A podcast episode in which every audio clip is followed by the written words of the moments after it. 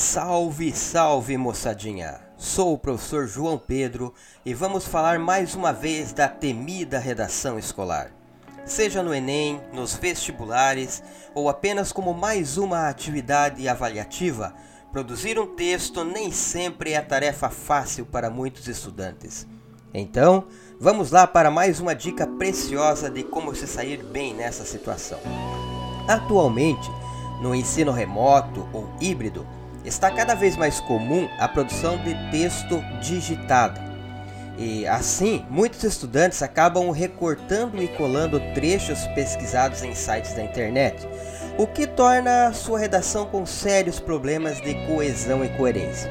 Além, é claro, do plágio, a cópia deliberada de trechos ou textos inteiros sem atribuir adequadamente os créditos aos seus autores. Coesão é um recurso necessário para que a produção textual esteja bem organizada. Tem a ver com a conexão, articulação entre as palavras, orações, frases e parágrafos. Então, uma espécie de mosaico em que se copia ora trechos de um, ora trecho de outro texto, apresenta sérios problemas de coesão textual. Coerência tem a ver com o sentido do texto, com as ideias apresentadas. Então, às vezes, a redação pode apresentar problemas de coerência interna, quando há trechos contraditórios, ou externa, quando há informações ou opiniões que não são verdadeiras, não são corretas ou ferem princípios e desrespeitam direitos. É importante lembrar que coesão e coerência são as duas faces do texto. A primeira diz respeito à forma como ele é escrito, e a segunda é sobre o seu conteúdo. Desrespeitar qualquer uma dessas regras na produção textual é um erro grave e pode inclusive anular a redação. Portanto, é preciso aprofundar-se mais no assunto para não cair nas armadilhas e assim escrever adequadamente.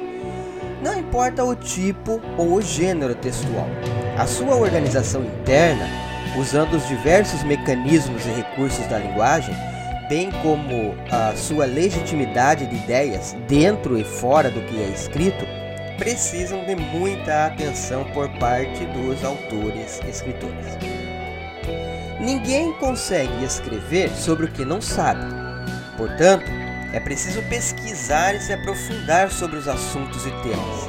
Aliás, em casos de Enem e vestibulares, é preciso fazer isso antecipadamente, pois no ato da prova não é permitido consultar nada. Mas nas atividades escolares é cada vez mais comum a permissão de uso de recursos tecnológicos que permitem buscas e pesquisas sobre dados, pesquisas, autoridades no assunto. Porém, algumas vezes, certos estudantes costumam apenas copiar e colar. Isso é um erro, pois não caracteriza a autoria na redação. Além dessa colagem, apresentar problemas graves na coesão e na coerência. Outra observação importante é na hora de revisar o texto para, além de corrigir as falhas de organização e conteúdo, também adequar a linguagem padrão dentro das normas gramaticais. Os aplicativos e editores de texto possuem, em sua maioria, o recurso de autocorreção ortográfica. Porém, é preciso estar atento, porque podem transformar uma palavra em outra que não faz sentido no contexto. Também é uma necessidade dos novos tempos conhecer bem o teclado no qual se digita, para encontrar os acentos, cedilha, hífen, travessão e outros recursos gráficos utilizados na escrita.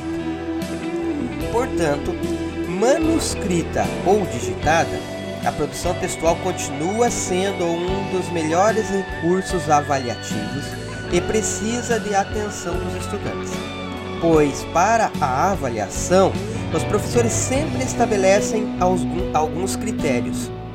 E entre estes, é certeza que sempre haverá análise na coesão, coerência, adequação na linguagem e fidelidade ao que foi proposto, enquanto tema e gênero textual.